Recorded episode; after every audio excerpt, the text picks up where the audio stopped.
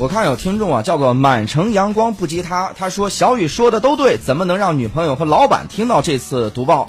是刚才是是哪哪一个？为什么要女朋友也听到？说五二零不要发红包嘛，是吧？哎我们可以送到钻石，说到哎说到门槛儿了，哎，说到心坎儿里了。嗯，这个我建议啊，把这个这期节目给下载下来，从哪儿找呢？可以从这个蜻蜓 FM 上，然后搜索“新闻三缺一”，就可以找到这个这段录音，然后呢反复播放。呃，接下来呢说一个非常扎心的一个话题，这个话题说出来以后啊，这个可能就是不知道二位明天还来不来了。这个最近呢，这个微博上有个热搜，这个热搜这句话叫做“三十五岁在职场还有竞争力吗？”二位都过了三十五了都，对呀、我是刚三十五。哎呀，就是要去年聊这个话题，我能自信的说，那是你们的事儿。哎呀，这个哎，对，两位就是有有有有这种切身感受吗？还好吧，咱们这个单位其实不那么明显，但是有的时候你会有不明。显吗？松哥应该就是三十五岁那年从主持人岗位调到了管理岗位上，哎，退下来了营营销策划、营销策划的工作，我啊真觉得自己不要脸。什么意思呢？这其实我觉得啊，这不光是说别人对你怎么看，或者老板、同事对你怎么看。嗯，你干一个工作十年为期，你十年之后你一定会出现一个问题，要么你入行了，你是业内在拿了，你觉得自己没有什么不会的了，你要学新东西。嗯，要么你发现自己不是这块料，怎么办呢？换一个方向，给自己人生另外一种选择。你总得做点什么来让自己怎么说呢？至少自己过得去吧。自己跟自己说，哎我我还行。这种我我觉得你们太温和了，我觉得给你们施一施压。人家这个写的是呢，写的好。有企业说过了三十五岁，便宜也不要，这个话，哎，然后呢，你看他这个前一段时间那个甲骨文中国方面要撤，就撤了好多人嘛，激起了很多人们啊对这个中年危机的忧虑，尤其是在技术急速更迭和的这个 IT 业和互联网行业，安全感呀、正在变得日益稀薄。有的企业招人时就是说了，你过了三十五岁，你便宜我都不要你。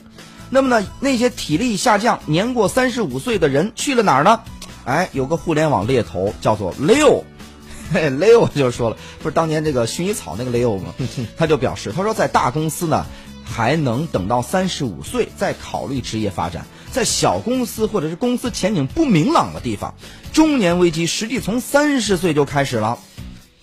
哎呦，这个你知道，我现在就有深深的这个中年危机。过去中年危机，我经常开玩笑说，我是以为是万科他们，呃 就是个听众不知道是谁啊。就大家如果还记得，就是几年前，呃，我们讲讲下岗那个叫什么呢？叫四零五零人员，有这么一个叫法，因为在那个时代有出现了这样一个大一个大潮。那实际上现在为什么变成三十五了，甚至可能还继续再往前，就是因为科技的迭代速度太快。嗯，技术业相对来说对这个要求更更高。对，嗯，三十五岁，然后呢，就是是华为传出来的嘛，三十五、四十五，在华为画了一个坎儿。啊对，哎呀，这个坎儿呢，就是他他他是以什么标准来衡量？因为我们现在很多对这个标准呢，你得你得重新考虑一下。比如说你上车买不买票是吧？按照一米一米二、一米五来算这个。那现在孩子明显的个头都高，你所以你不能拿这个算。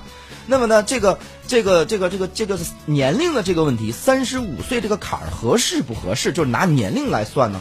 当然不合适了。你要说永远都不合适，问题是什么呢？问题是这帮企业主被惯坏了，他们觉得中国的劳动力是永无止境的，我永远可以招到更年轻的人、更有水平的人。啊。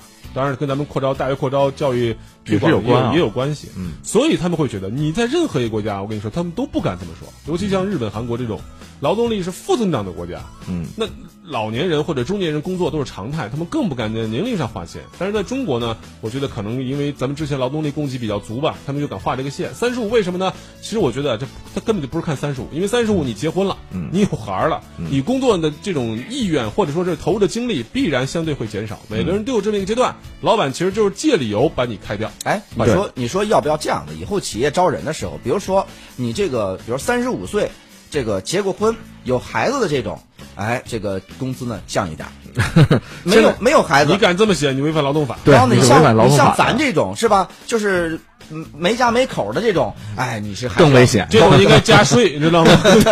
我强烈呼吁国家对他们加税。哎，张松，事实上是这样的，就是所谓的这个三十五岁这个再就业，我觉得是分两条路看。第一条呢，就是我重新要需要在新的一个岗位或者新的呃不对，不是新岗位啊，是要在新的企业、新的单位进行重新的求职。这个它有一个什么过程？有一个入职的过程，你要去熟悉这一行业，熟悉你的新的工作伙伴，熟悉新的工作的这个节奏等等等等。这个对很多 HR 来说是一个难题，他会直接现在很多的，特别是一些高科技企业、IT 行业的这个 HR 会直接问你，那你愿不愿意加班？就像像刚刚小雨说的，三十五岁，他事实上已经有了他自己的这个家庭的这个构建和基础。那其实加班或者说拼命工作对他来说，恐怕已经不是首选了。嗯，这个我们很强调这个拼命工作，特别对于创业初期的年轻人来说，这个可能是首选。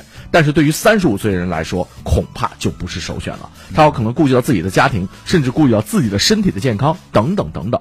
这是一方面。另外一方面呢，我觉得他并不是重新找工作。而是我觉得有点跟我像一样，是转岗，是让你还在这个企业的内部，但是你可能随着年龄增长，或随着阅历，或随着各个方面的增长，你可能会需要去找一个新的岗位。它其实并不是失业。再就业，所以呢，这我觉得是应该有两种不同的心态。哎，可能更多这个东西说的更多的是那些重新去找一个工作的转转岗啊，不，重新找工作。工作对，因为你这个企业你上面的岗位都是有限，都是金字塔型的嘛，对，它肯定会淘汰掉一部分人，这部分人就只能去别的地方再重新找工作。是，你知道，就是我有一种什么感觉啊？就是这个之前蒋方舟有一次在这个采访里边，他就说，他说你看像我们这种老女人，这你他都觉得说我是我道快三十了还是三十多了？对于女性在中国职场确实。是这样，哎，他就说，你看，像我这三十岁的人，现在在职场里边确实有一种感觉，就是我们是被扔进垃圾堆里的人。然后呢，你看，事实当中也是，我们原来做节目，咱听评节目的人，当然现在听评人员对咱们挺好啊，老给评第一，对吧？当年说说我说什么？他说你这个主持人动辄举例都是编辑部的故事，说这哪个年代的？说现在年轻人哪听？就是我节目做给，就是我们这批人中年人听行不行呢？